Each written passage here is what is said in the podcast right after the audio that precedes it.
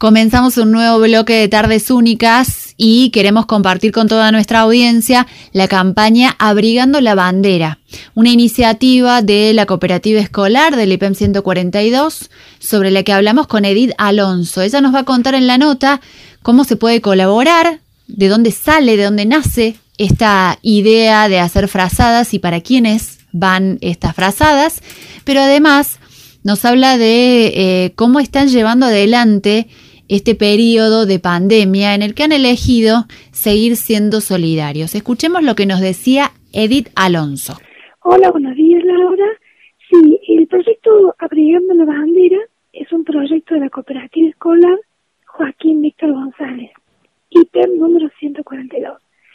Se hace desde el año 2012 en la cooperativa escolar donde los niños, a través, junto con sus familias, trabajan en tejer cuadraditos de 20 por 20 y después los unimos en una jornada que suele ser presencial, suele ser los 21 de junio, pero como todo esto está todo atípico, ¿verdad? No, no, no podemos juntar cosas, arman las mantas, después se entregan en el acto del 9 de julio.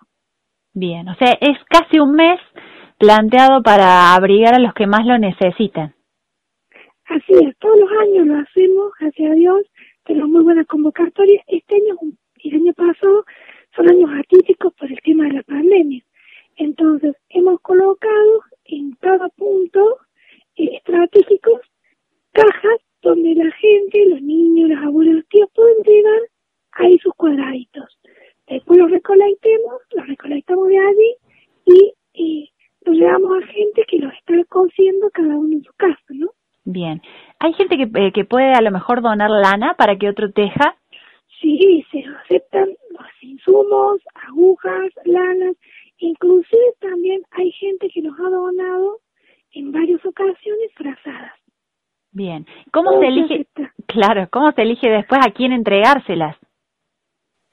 en primera instancia, nosotros eh, hacemos, estamos siempre haciendo un relevamiento en cuanto a lo que es el hospital, ¿no? El hospital de la falda, que siempre nos atiende, que mucha gente se atiende allí.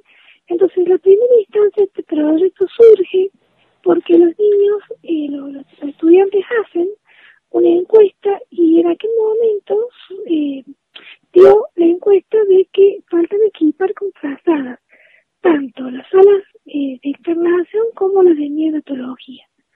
Entonces, desde allí venimos equipando todos los años las eh, confrazadas ¿no? claro. a esta institución.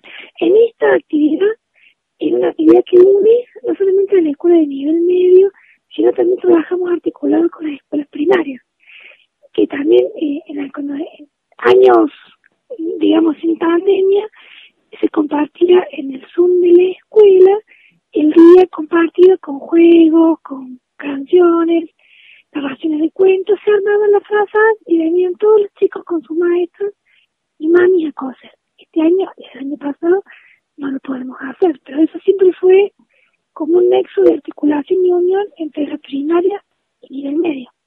Qué importante motivar, eh, porque te escucho hablar y nos pasa cuando hacemos notas sobre este tipo de actividades, eh, que la gente nos dice, antes hacíamos de tal manera, ahora no podemos, pero qué bueno motivar a que los chicos, aunque estén en sus casas, puedan con sus familias transformarse en este polos de, eh, de generar cosas positivas para otros, en seguir trabajando en casa, tomarnos un ratito, en eh, pensar en los otros que no la están pasando tan bien.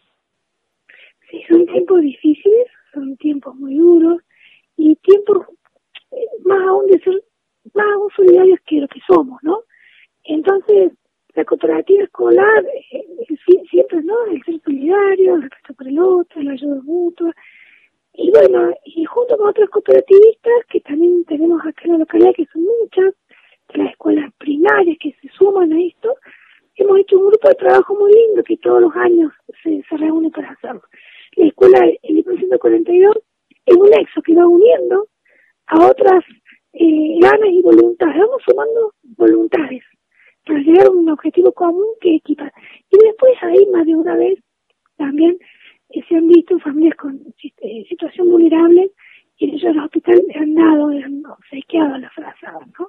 Bien. Se ha visto que hay gente que ha necesitado. Y bueno, la idea es también eh, tratar de equipar o darle a la gente que está en vulnerable o de calle. Exacto. Edith, eh, recórdame por favor algunos de los puntos a donde pueden llevar las donaciones las personas que nos están escuchando. Bueno, los puntos son la cooperativa de agua, hay una caja ahí de recepción de cuadraditos, tejido de 20 por 20 o 10 por 10, el IPEM 142, en, está ubicado el, el colegio comercial tan conocido como el colegio comercial, de 10 a 13 horas Después, en la municipalidad, en la parte del ingreso, mesa de entrada, también, y en los centros vecinales. Bien, ahí para llegarse a cualquiera de estos lugares, en todos los casos tenemos algunos cerca, si no es la escuela, el centro vecinal, y, y poder aprovechar estos días que nos quedan hasta el 9 de julio para colaborar. Seguro, la idea era, habíamos puesto una fecha como el 21 de junio, pero esto va a seguir, vamos a seguir trabajando y los cuadraditos que queden quedarán para el año que viene, todo lo que podamos ir haciendo y tejiendo se va a ir sumando. Todo suma. Todo suma y, estamos bien recibidos. Ya lo creo que sí, ya lo creo que sí. Este invierno está siendo muy crudo, recién arranca, pero ya hemos tenido fríos terribles y además la crisis y todo lo que pasa alrededor de la pandemia hace que cada vez se sienta más. Entonces, ¿cómo no ponerse a trabajar un ratito en casa y, apoyar estas campañas? Siempre hubo manos solidarias y la va a seguir habiendo.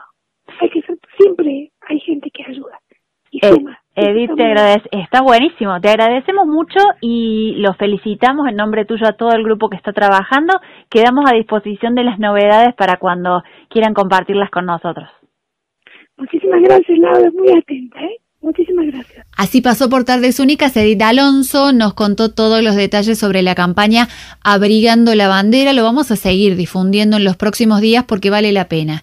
Es emotivo, es gratificante y nos alienta a pensar con un poquito más de optimismo esta dura realidad que nos toca, el saber que hay tanta gente solidaria y el pensarnos a nosotros mismos como posibles actores de un aporte, una colaboración a los que más lo necesitan.